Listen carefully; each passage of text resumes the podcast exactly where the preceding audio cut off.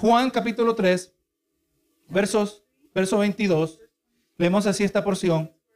En el nombre del Padre, del Hijo y del Espíritu Santo. Amén. Después de esto vino Jesús con sus discípulos a la tierra de Judea y estuvo allí con ellos y bautizaba.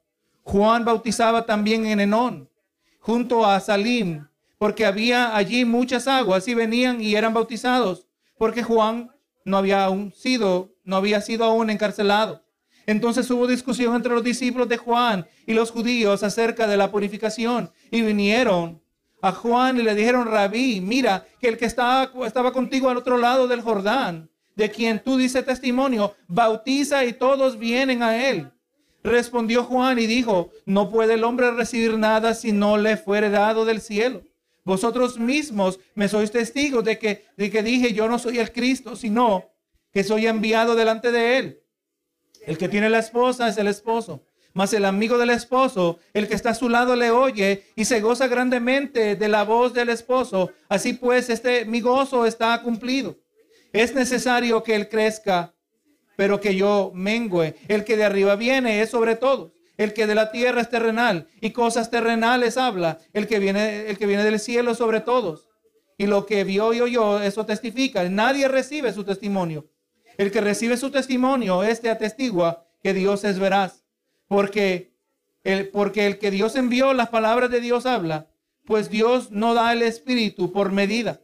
El Padre ama al Hijo y todas las cosas ha entregado en su mano. El que cree en el Hijo tiene vida eterna, pero el que rehúsa creer en el Hijo no verá la vida, sino que la ira de Dios está sobre él. Y así esta predicación está titulada Humildad para ser útil. Usted sabe que algo que caracteriza al ser humano particularmente en el momento que es confrontado con el Evangelio y presentada la decisión de recibir o rechazar a Jesucristo, es que cuando el hombre entiende por eh, la, divina verdad eh, bajo la obra del Espíritu Santo, que se da cuenta que hay un egoísmo que reside en su corazón, egoísmo y orgullo, eh, lo que, encuentran su máxima expresión en la práctica del pecado. Todo ser humano es egoísta y como lo hemos dicho en todas ocasiones, como dijo un predicador en una ocasión, que todos nosotros somos factorías de ídolos, ¿verdad que sí? Gloria a Jesús. Eh, y así de la misma manera buscamos toda clase de sustituto, toda cosa que pueda suplementar o, reemplazar, mejor dicho, que pueda reemplazar la presencia y la obra de Dios en nuestras vidas. Y, exactamente cuando pecamos, cuando nos vamos más allá de los límites que Dios ha establecido para nuestra propia protección, para nuestro propio bienestar, nosotros estamos diciendo que podemos vivir una vida mejor sin Dios. Vivimos vidas, eh, eh, vidas vividas en terquedad, probando todo menos a Dios, haciendo metas para nuestras vidas sin consultar con Dios, buscando éxito, buscando prosperidad y bienestar en todo lugar, menos con Dios. Pero la verdad del Evangelio, ¿qué hace? La verdad del Evangelio nos libera del egoísmo rampante que domina nuestro pensar y nos presenta con un camino más excelente. Una vida vivida para la gloria de Dios, una vida marcada por el servicio a los santos, marcada por la búsqueda, la búsqueda del perdido. Una vida completamente satisfecha en que Cristo sobresalga y no nosotros. Una vida que no busca el honor ante los ojos de otros, pero la exaltación de Cristo. Y con esto en mente, pues estamos mejor ubicados para poder recibir el, significado del pasaje que tenemos por delante. Eh, la exploración de estos versos nos va a brindar eh, tres particular eh, puntos, tres puntos particulares que queremos recordar. Número uno, vamos a ver cuál es la importancia de la preparación del creyente dentro del contexto de la familia de la fe. Segundo, vamos a mirar que como creyentes, como líderes espirituales también, debemos, podemos ser sujetos a envidia y celo espiritual, o el peligro que puede aparecer. También eh, que la insatisfacción con una situación personal resulta de una falta de comprensión de la soberanía de Dios. O sea que entre más usted entiende cómo Dios gobierna, más satisfecho usted va a estar con su vida. Y habiendo, hermano, eh, eh, concluido la conversación con Nicodemo, el apóstol Juan ahora nos coloca en la siguiente escena que él quiere resaltar. La siguiente perícopa o la siguiente sección de narrativo se nos presenta eh, y nos presenta en forma de contraste. La escena anterior nos presentó a Nicodemo, fariseo, con extensivo conocimiento de la ley, pero no poseía la sabiduría que viene de lo alto. Pero al otro lado se nos muestra Juan el Bautista. Y aleluya, uno que, es, que nos ilustra cómo debemos ser.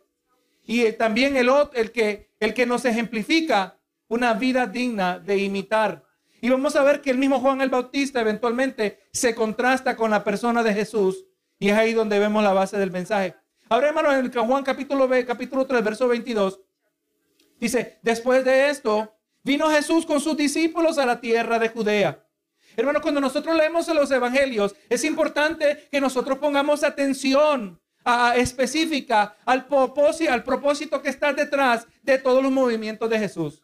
Cada palabra en la palabra, en las escrituras es importante. No solo cada palabra es importante, pero aún cada punto de cada letra, hermano. La palabra dice, dijo Jesús, que ni una J ni una tilde pasará. Hablando de la diferencia eh, en el sentido del español, la diferencia entre una O mayúscula y una Q mayúscula, una insignificante o diminuta marca, gloria a Dios, hasta esa es importante dentro de la palabra del Señor. Y así que cuando la palabra nos da detalles, de que Jesús va a un lugar a otro, son detalles que deben marcar nuestro interés. Vamos mirando, hermano, no, y aunque no nos vamos a enfocar, enfocar eh, por qué Judea en particular, pero vamos mirando que en la providencia de Dios podemos ver una de las razones por las cuales Jesús fue a Judea con sus discípulos. Eh, era importante que se movilizaran los eventos que son registrados en estos siguientes versos. O sea, esto no hubiera acontecido si Jesús no hubiera ido a Judea. Eh, porque por medio de ellos Dios reveló el detalles acerca del carácter de los discípulos de Juan, lo cual contrasta con, los, con el carácter del mismo Juan el Bautista. Vamos a mirar, gloria a Jesús, que aquí hay una serie de contrastes, ¿verdad? Aleluya. La escena que miramos en este final del capítulo, eh, comparamos a Juan el Bautista con Nicodemo, pero vemos que también los discípulos de Juan el Bautista se, se, se comparan con el mismo o se contrastan con el mismo Juan el Bautista. Y vemos que también Juan el Bautista se contrasta o se compara con Jesucristo. Gloria a Dios. Y le voy a decir, hermano, así obra el Señor también en nosotros. Cada vez que vemos a Jesús moviéndose en la Biblia, sabemos que algo importante va a acontecer, ¿verdad que sí? Vemos que algo, él, él no está llegando ahí por casualidad o por chiripa o chiripón. Gloria a Dios, no está llegando por casualidad, sino que Él tiene un propósito. Y así también Dios gobierna nuestras vidas. Amén. Usted que es un hijo de Dios. Amén. Usted que es guiado por su espíritu. Las cosas no ocurren por casualidad. Gloria a Dios. Aunque no siempre, la mayoría del tiempo no vamos a entender cómo este suceso cabe dentro del grandioso plan de Dios hacia la humanidad. Pero sabemos que Dios tiene un propósito. Pero aún lo entendemos, hermano. A veces el carro no quiere prender. Y esto es algo que vamos a seguir mirando. Y el creyente, aleluya, y que cuando no estamos pensando muy claro, no estamos pensando muy bien o muy claro, el carro que no prende puede ser frustrante, ¿verdad que sí? Nos puede frustrar, especialmente cuando tenemos tantas cosas que hacer. Pero nada más usted empieza a reconocer, Señor, pero tú estás en control. Amén. Y así también tú decidiste que esto ocurriera con este carro. Yo no sé por qué. Tú sabrás de qué me estás guardando. Mejor que, uno diría, bueno, Señor, mejor que me deje botado en la casa que me deje botado en la calle. O, quién sabe, ¿será que tú no quieres que yo esté en tal lugar a tal hora porque hay algún peligro? Solo Dios lo sabe, pero lo que sí sabemos es que Dios gobierna, ¿verdad que sí? Y cuando nosotros vamos reconociendo eso, eso va trayendo mucha tranquilidad a nuestros corazones. Donde habrían fuentes de, de frustración, vamos diciendo, Señor, pero tú estás en control. Ahora dame sabiduría para cómo obrar. Y ahora vemos que así como Juan llevó a sus discípulos, fueron a Judea, dice, y estuvo allí con ellos. Muchos comentaristas hablan de la gramática de esta expresión. Y dice que esta expresión en el griego da a entender que esto fue un periodo extendido de tiempo, no fue simplemente un día, aleluya, no fue, aleluya, una, una corta semana, sino hermano que fueron varios días, varias semanas y quizás hasta meses que Jesús estuvo con ellos. Y vemos hermano que Jesús estuvo, sabemos nosotros leyendo los evangelios, que Jesús estuvo mucho tiempo con los discípulos, pasaba mucho tiempo con los discípulos. Y hermano, vemos un aspecto aquí importante, un aspecto del ministerio de Jesucristo. Jesús no vino a, la tierra exclusivamente a morir en la cruz. Aleluya, pero aunque sabemos que fue grande parte y, la parte principal de su ministerio, pero aleluya, también Él preparó a aquellos que llevarían el mensaje de un Cristo resucitado. Benito Jesús. O sea, Cristo no solo vino a morir en la cruz, pero también vino a preparar a aquellos que iban a llevar el mensaje del Cristo, no solo de la cruz, pero del Cristo resucitado. No es innovador decir que fulano murió por tal causa, pero no cualquiera puede decir que aquel resucitó, ¿verdad? Que mostró su autoridad aún sobre la misma muerte. El detalle que aquí el detalle aquí está en la manera que él lo hizo. Y aquí encontramos el comienzo de lo que fueron tres años durante los cuales Jesús estuvo con sus discípulos. De esto podemos aprender en el día de hoy, que no existen nuevas tácticas, no existen nuevos modelos innovadores que debemos seguir. No existe ningún sustituto que pueda reemplazar, el modelo que nos presentó Jesús. Hermano, cada creyente debe ser preparado. Y grande parte de esta preparación se lleva a cabo hombro a hombro. Me viene a mente, gloria a Dios, eh, el pasaje que hemos citado en varias ocasiones que aparece en el libro de los Efesios, en el capítulo 4. Gloria a Dios, se nos deja saber por qué Dios ha ministrado a través de diversos siervos. Dice el verso 11, y el mismo constituyó a unos apóstoles, a otros profetas, a otros evangelistas, a otros pastores y maestros, a fin de perfeccionar o a fin de completar a los santos para la obra del ministerio, para la edificación del cuerpo de Cristo. Y así continúa, verá, una, una, un listado bastante detallado. Vamos mirando, hermano, que todo creyente, todo el que nace de nuevo, tiene que ser preparado. Vamos mirando que aún en la gran comisión que Jesús eh, trajo al final, antes de partir de esta tierra, Jesús dijo, y haréis discípulos, ¿verdad que sí? Él no dijo simplemente y ganaréis almas, que obviamente está implícito, se da por entendido que para hacer discípulos primero hay que ganar almas. Tenemos que eh, llegar al Evangelio a personas para que puedan hacer profesión de fe, pero tenemos que hacer discípulos. Los santos tienen que ser preparados para la obra del ministerio. Tienen que ser preparados para servir y exactamente es lo que hacía Jesús. Y en una grande parte, hermano, o la parte principal de esa preparación, que así como Jesús pasaba junto con los discípulos, así también los santos tenemos que estar juntos. Tenemos que estar juntos y en estas relaciones de hombro a hombro, trabajando en la viña del Señor, adorando hombro a hombro, es que aprendemos a ser discípulos de Jesucristo. Pero hermano, por eso la iglesia cibernética no funciona. Usted sabe, yo me acuerdo eh, quizás unos 10, 15 años atrás, eh, salió el innovador concepto de una iglesia cibernética y es más, eh, era un espacio eh, estilo en, lo que eh, en aquel entonces era una, realidad virtual. No se compara a lo de hoy, ¿verdad? Pero en aquel entonces hasta había una iglesia y, se miraba, usted miraba por la pantalla y es más, si usted entraba y hacía una cuenta, ahí había un, un personaje que se iba a sentar en la banquita virtual y la gente llenaba las bancas. Hermano, eso no, no, no, no está conforme a la palabra del Señor. Los santos se tienen que reunir y así como ellos pasaban juntos los discípulos, así los santos en el día de hoy tenemos que estar reunidos, verá, trabajando para prepararnos para la obra del ministerio. Para el ministerio, no, no se preocupe, no estamos hablando exclusivamente del ministerio, ministerio pastoral, estamos hablando de ministerio en términos de servir. Todos nosotros somos llamados a servir, somos llamados a trabajar en la vida del Señor. Y vemos que Jesús estaba junto con ellos, gloria a Dios, y dice, y bautizaba. Y vamos mirando, ¿verdad? Que ya, ya se conoce el ministerio de, del hombre llamado Juan el Bautista. ¿Por qué le llaman Juan el Bautista? Era porque bautizaba, ¿verdad que sí?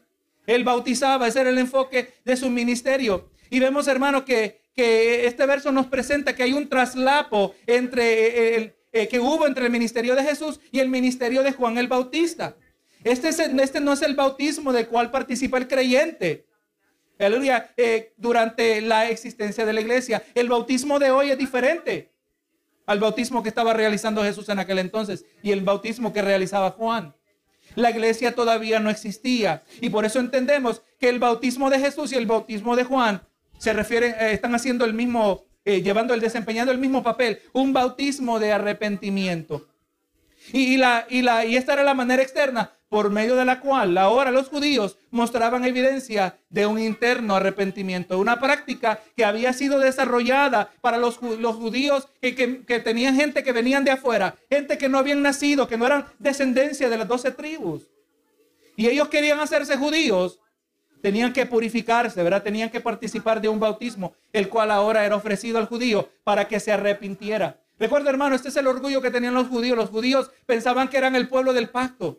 Pensaban que ellos no necesitaban nada de parte de Dios y venía el Mesías. Eso no tenía que venir a liberarlos del imperio romano. Tenía que venir como una figura militar. Pero aleluya, Jesús no vino a darles lo que ellos pensaban que necesitaban. Él vino a darles el remedio para el problema más grande que ellos tenían, que era el problema del pecado que reside en el corazón del hombre. Y ahora el judío tenía que humillarse para bautizarse. Y así estaban bautizando no solo Juan el Bautista, pero Juan. Y ahora dice el verso 23, y Juan bautizaba también en Enón, junto a Salim, porque, porque había allí muchas aguas y venían y eran bautizados. Ahora vamos mirando, hermanos, que el hecho que Jesús había comenzado su ministerio público en ninguna manera determinaba el final del ministerio de Juan el Bautista. Juan continuaba preparando el camino, preparando los corazones para el Mesías. Pero vamos entendiendo que Juan, aleluya, era el hombre que había sido llamado por Dios para preparar el camino para Jesús. Dice el 24, porque Juan no había sido aún encarcelado. El apóstol Juan quiere que estemos bien informados acerca de la cronología de los eventos que nos presenta. Puesto que Jesús estaba bautizando al mismo tiempo que Juan el Bautista, ahora vamos mirando que esto produce una reacción de parte de los discípulos de Juan. Verso 25. Entonces hubo una discusión entre los discípulos de Juan y los judíos acerca de la purificación. Varios comentaristas están de acuerdo que la palabra aquí traducida a judíos en sí no era plural, pero era singular. O sea que hubo una discusión entre los discípulos de Juan y un judío acerca de la purificación. No sabemos cuáles eran las intenciones con las cuales llegó este judío. Eh, pero de igual manera podemos reconocer que siempre existen aquellos que se aseguran en hacer comparaciones. Tengamos cuidado con las comparaciones, hermanos. Tengamos cuidado con las comparaciones con nuestros hijos. Oye, hijo, ¿por qué tú no puedes ser como mi otro hijo? Oye, hijo, ¿por qué tú no puedes ser como este otro hijo? Hermano, eso siempre resulta negativo.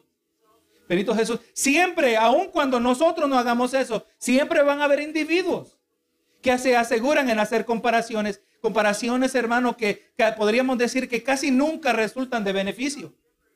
Vemos que aquí ocurrió algo muy similar entre el rey Saúl y David, si usted recuerda en el Antiguo Testamento, donde se nos presenta que David acababa de tener una gran victoria, acababa de matar al gigante Goliat. Recuerde quién era David. David era un pastorcito de ovejas. Pero no era cualquier pastor de ovejas. Él, hermano, mataba leones. Peleaba con osos, hermano. Gloria a Jesús. Por eso no tuvo temor. Él sabía que Dios estaba con él. Y por eso derrotó al gigante Goliat, un hombre, hermano, que se calcula que medía más de nueve pies de estatura. Y lo derrotó por la mano de Dios. Y ahora en primera de Samuel 18, en los versos 7 y 8, ahora, ahora en el, hay un cántico de victoria. Ya el pueblo había tenido victoria sobre los filisteos. Y ahora David, quien había recibido permiso del rey Saúl, ahora había derrotado a Goliat. Y ahora dice el verso 7, y cantaban las mujeres y danzaban y decían, Saúl hirió a sus miles y David a sus diez miles. Y se enojó Saúl en gran manera y le desagradó este dicho y dijo, a David dieron diez miles y a mí miles, no le falta más que el reino. Ahí se sembró una semilla muy peligrosa, hermano. Las comparaciones siembran semillas muy peligrosas. No se compare con nadie, compárese con Cristo. Amén. Si se va a comparar, compárese con Cristo. Aleluya. Porque estas comparaciones frecuentemente no sirven de ninguna edificación, especialmente cuando comprendemos el diseño y los propósitos de Dios. Hermanos, nosotros no todos vamos a hacer de la misma manera, no todos vamos a producir los mismos resultados, no todos vamos a crecer de la misma manera. Pero tenemos que reconocer que Dios está en control. Y tenemos que reconocer que Dios va a obrar en nosotros de maneras diferentes, aunque tenemos que ser fructíferos, pero Dios no va a tratar a la misma velocidad con todos nosotros. Benito Jesús. Pero ahora esta comparación fue sembrada. Vino este judío y no tenemos los detalles de esa conversación. Pero ahora vemos la reacción de los discípulos de Juan el Bautista, el verso 26.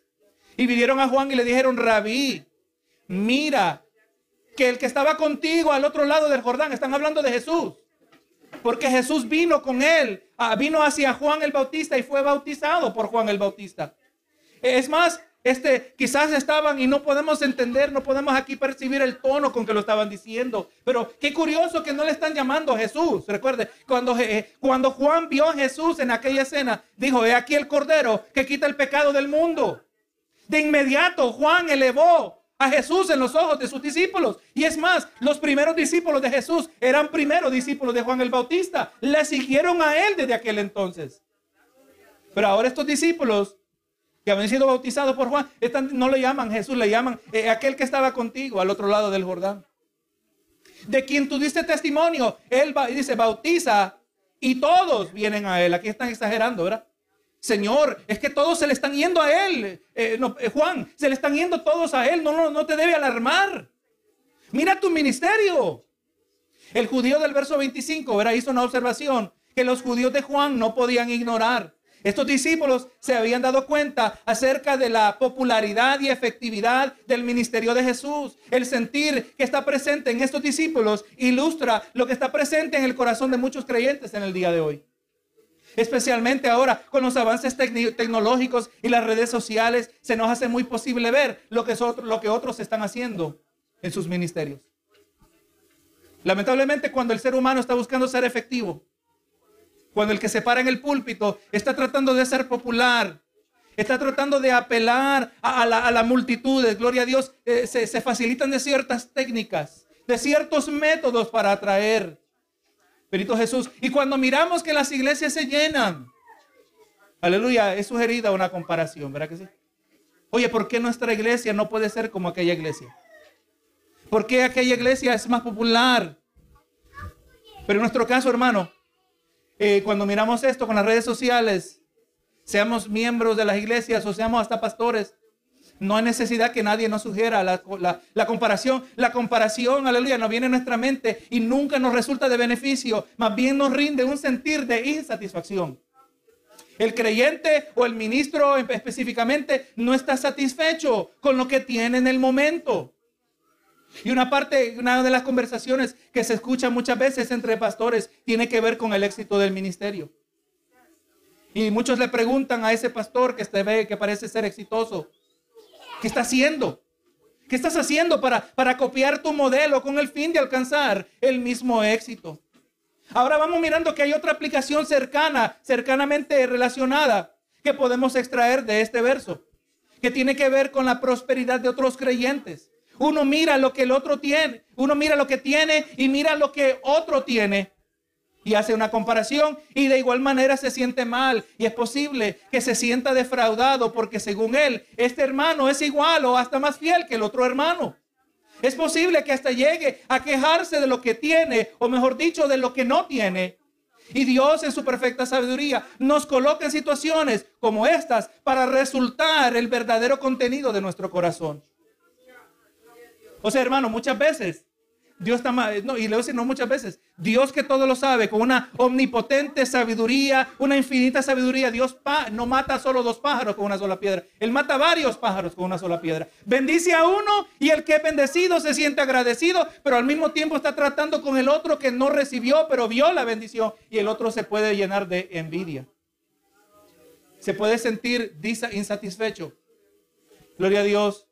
Y le voy a decir, hermano, que todas estas personas, sea el pastor en relación al ministerio, sea cuando comparan sus iglesias, sea el creyente que mira lo que tiene, lo que no tiene.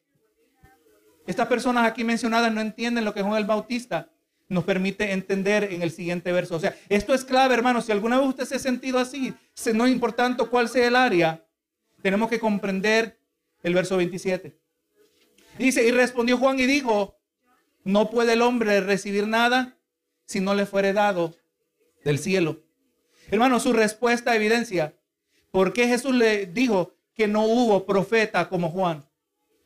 Recuerda, hermano, que Jesús tenía palabras muy elevadas acerca de Juan el Bautista. Hermano, sabemos que Juan fue útil en las manos de Dios, pero no exclusivamente por tener un testimonio recto delante de Dios, aunque obviamente es un factor indispensable, pero también porque él era obediente.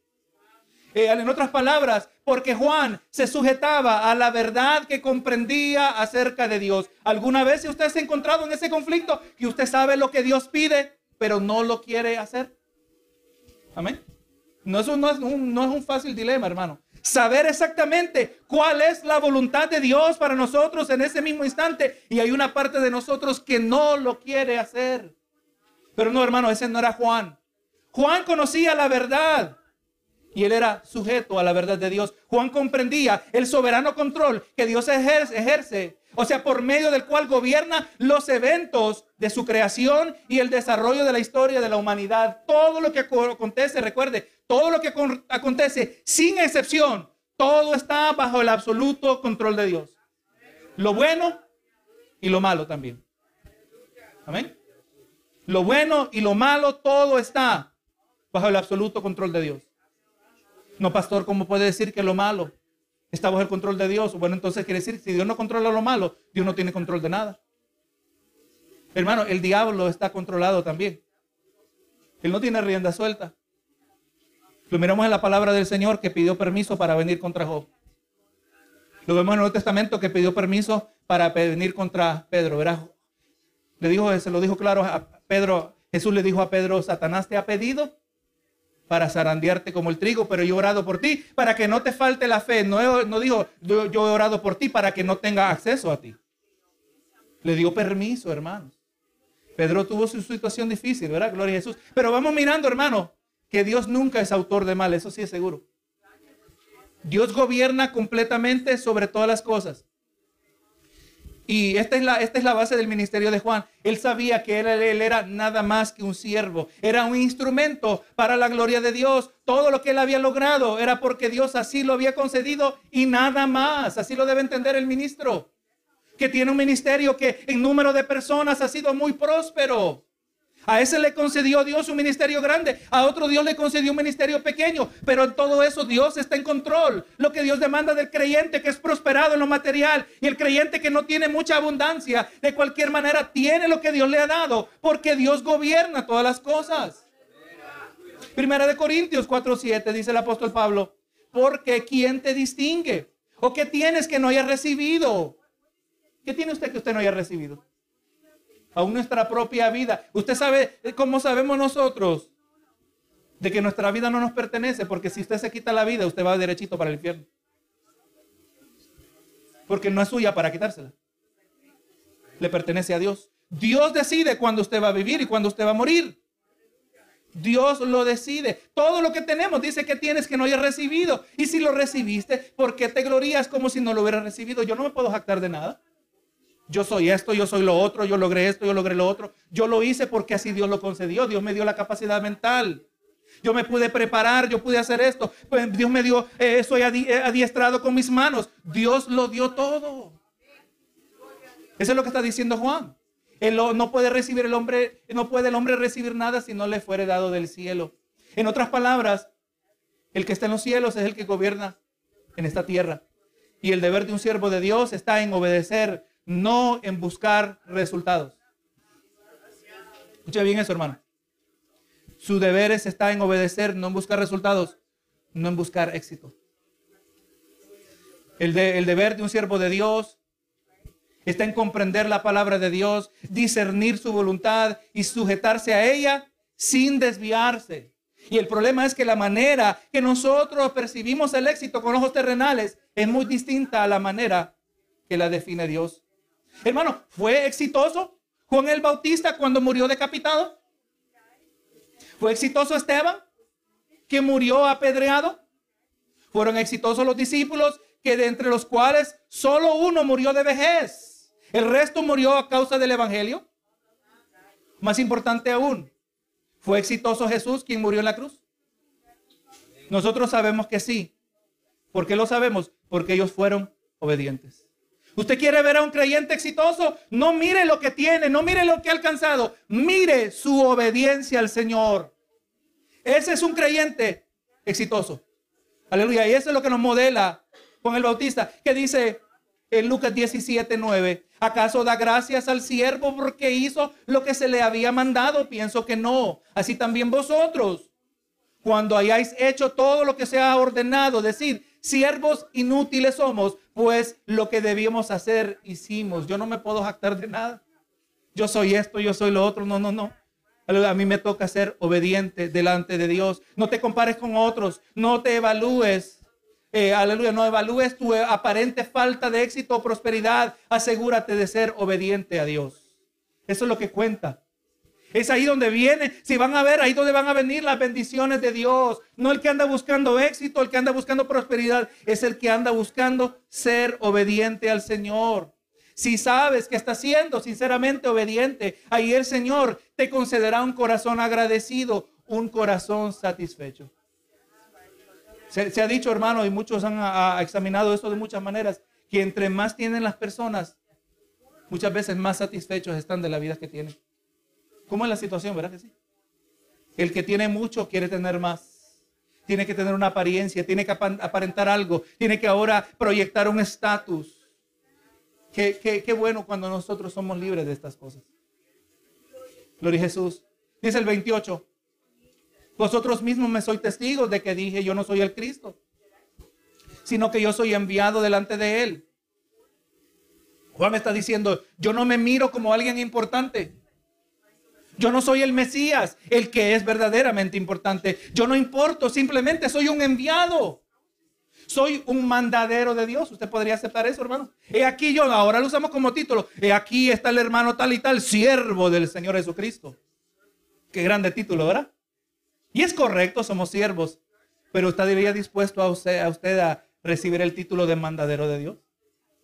Como que muchas veces no nos quiere caber, ¿verdad que sí? No, no, hermano, ¿qué está diciendo Juan? Yo soy, yo soy mandadero de Dios. La humildad, ahora le hago la pregunta a usted, la humildad que existe en tu corazón, ¿Te permite verte como un mandadero? ¿Como un sirviente de Dios? Eso lo vemos, hermano, caracterizó a Juan el Bautista, caracterizó a Pablo, caracterizó aún al mismo medio hermano de Jesús, Santiago, en la, en la epístola de Santiago. Todos decían que eran siervos, o, en otras palabras, esclavos en términos de sirvientes cuya voluntad estaba sujeta a la voluntad de su amo. ¿Está su vida sujeta a la voluntad de aquel que le da vida? Vamos a mirar a Juan para aprender acerca de esto. Dice el 29. O sea que recuerde aquí el contexto. Están los discípulos diciendo, Juan, haz algo. Eso es lo que está implícito. Haz algo, se nos están yendo demasiados. Se está haciendo el más popular. Está siendo el más exitoso. Y él está diciendo, ¿qué importa? Es que yo no soy nadie. Yo no importa, el que importa es Él. Yo soy un mandadero. Y ahora, y ahora lo dice de otra manera, el verso 29. El que tiene la esposa es el esposo. Juan utiliza la idea ahora de una boda para expresar la manera que él entiende su papel en relación a Jesús. Y él se mira, dice, como el amigo del esposo. Él se presenta, gloria a Dios, como el amigo del esposo y el amigo desempeña eh, en la mentalidad en el Antiguo Testamento, en el mejor dicho, en el tiempo de Jesús, el amigo del esposo desempeñaba un papel comparable al caballero de honor o the best man, el caballero de honor en el día de hoy. En aquel tiempo el amigo del esposo era la persona encargada de supervisar varios detalles pertinentes a la boda, sirviendo como el maestro de ceremonia. Y está diciendo más el amigo del esposo que está a su lado y le oye, se goza grandemente de la voz del esposo. Así pues, este mi gozo está cumplido. Eh, obviamente, ¿cuál es el esposo y cuál es la esposa? esto se los ilumina más adelante el resto del Nuevo Testamento. La esposa es la iglesia. El esposo es Jesucristo. Gloria a Dios. Y ahora la esposa está siendo unida. Ahora está teniendo acceso al esposo. Exactamente lo que vino a hacer Juan el Bautista. Juan el Bautista entendía. Y no solo entendía, pero abrazaba su misión en esta tierra. Toda su vida en el desierto había sido una de preparación para ese momento. El momento donde él preparaba el camino y cede el camino para quien fue preparado. No había competencia porque él trabajaba hacia la misma meta que Jesús. Eh, Juan quería ver a Jesús exaltado. Juan quería que Cristo fuera el enfoque de los corazones del pueblo. Pablo experimentó algo similar durante su encarcelamiento en Roma, como aparece registrado en, la carta a los filipenses. Y ahora que Pablo está en la cárcel, hubo, hubieron aquellos que se aprovecharon.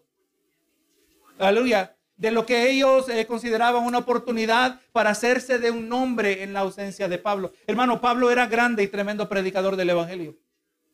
Y, y, en cuanto a perspectivas humanas, fue muy exitoso. Muchos vinieron al Evangelio, plantó muchas iglesias.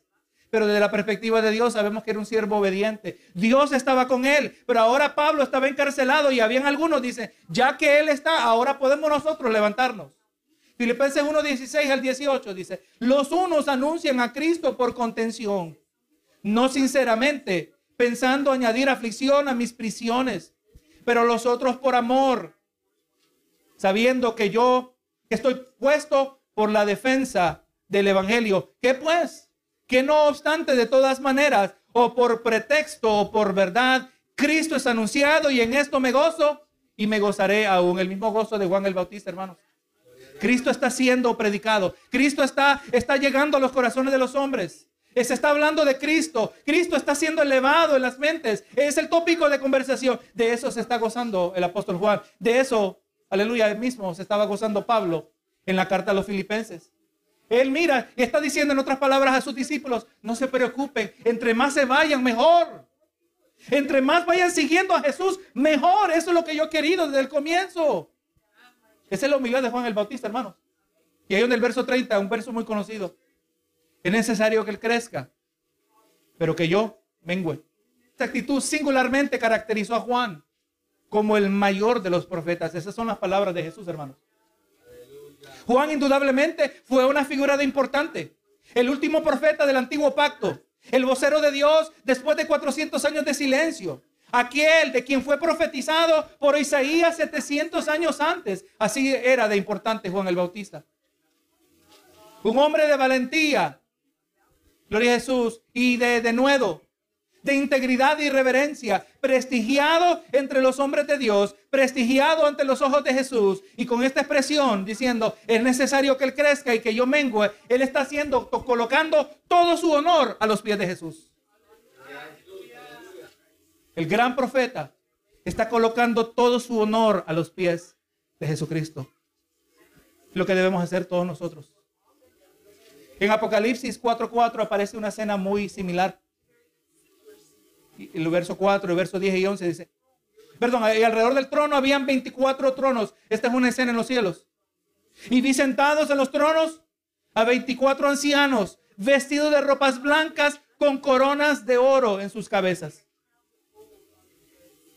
Y los 24 ancianos, dice, se postran delante del que está sentado en el trono y adoran al que vive por los siglos de los siglos y echan sus coronas delante del trono diciendo, Señor, digno eres de recibir la gloria y la honra y el poder, porque tú creaste todas las cosas y por tu voluntad existen y fueron creadas. ¿Qué debe hacer un gran siervo de Dios? Entre más Dios lo levanta. ¿Qué debe hacer un siervo y una sierva de Dios? Entre más Dios lo usa, más Dios lo utiliza. Debe tomar todo su honor, su gloria, su honra, su reconocimiento y postrarlo a los pies de Jesús. Que Él es el que merece ser elevado. Yo soy simplemente un mandadero. Yo soy simplemente un mensajero. Eso es lo que importa en el día de hoy, hermano.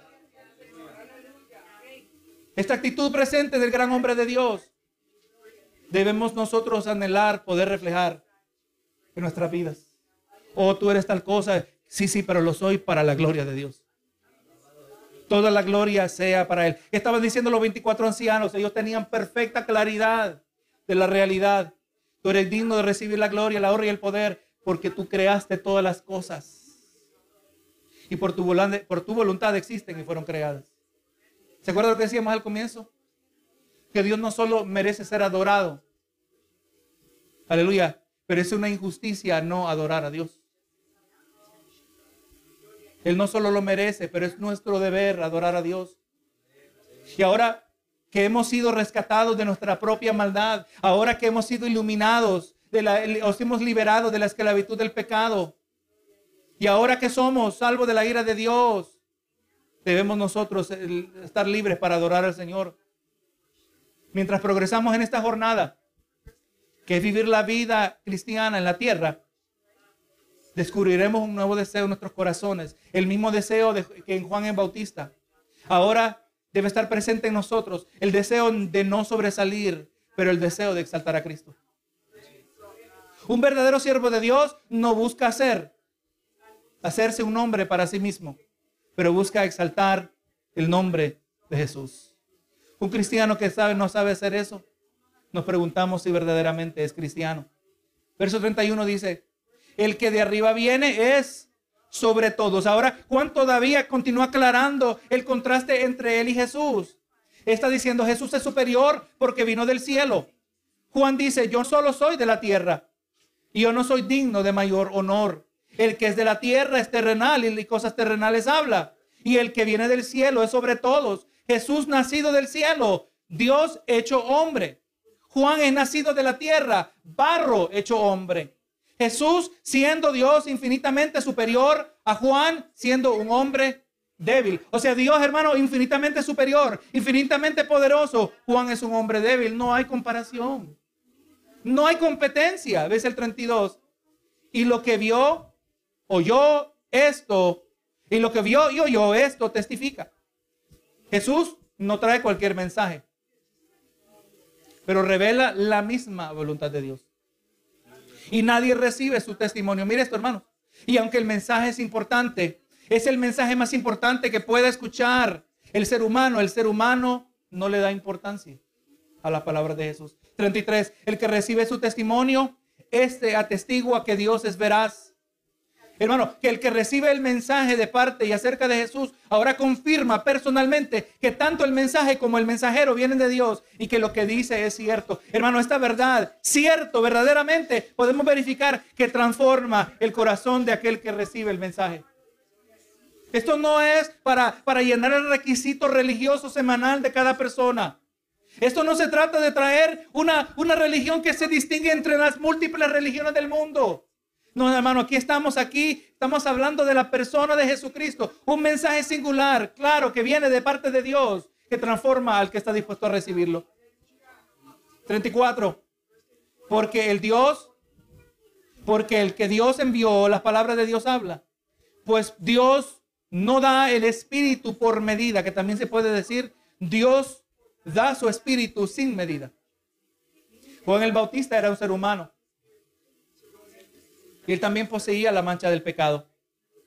Él hablaba de parte de Dios, pero su alcance, o sea, el fluir del Espíritu de Dios era limitado en él, porque él era un hombre finito. Pero este no era el caso en el, nombre, en el caso de Jesús. El que Dios envió, Dios Hijo, habla de parte de Dios, pero en el caso de Jesús, Él sí es infinito y la obra del Espíritu de Dios es sin medida, hermano. A Dios no se le acaba el poder. A Dios no se le acaba el poder para perdonar. A Dios no se le acaba el poder para transformar. No se le acaba el poder para restaurar. Es un poder sin medida. No había límites al mensaje y el poder que brindaba Jesús. Como Juan está diciendo, aquí está terminando la conversación. Discípulos, es que no hay comparación. No hay comparación entre mi persona y Jesús. Dice el 35, el Padre ama al Hijo y todas las cosas ha entregado en su mano.